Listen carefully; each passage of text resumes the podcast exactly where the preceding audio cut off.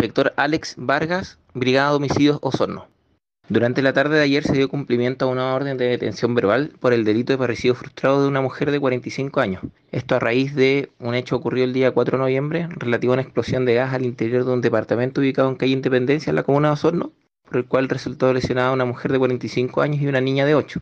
A través de los peritajes realizados por bomberos y por el Laboratorio Criminalística Regional Puerto Montt, se logró determinar que este hecho no se trataría de un accidente, sino más bien de un hecho intencional por el cual la madre de la menor, quien es una de las lesionadas, resultó ser la imputada y la autora del hecho, por lo cual fue detenida ayer en calidad de imputada como autora del mismo y será puesta a disposición del juzgado de garantía de Osorno durante la mañana de hoy. A raíz de las lesiones que presenta la menor, debió ser trasladada hasta la ciudad de Santiago, donde permanece internada en un centro especializado por la complejidad de sus lesiones.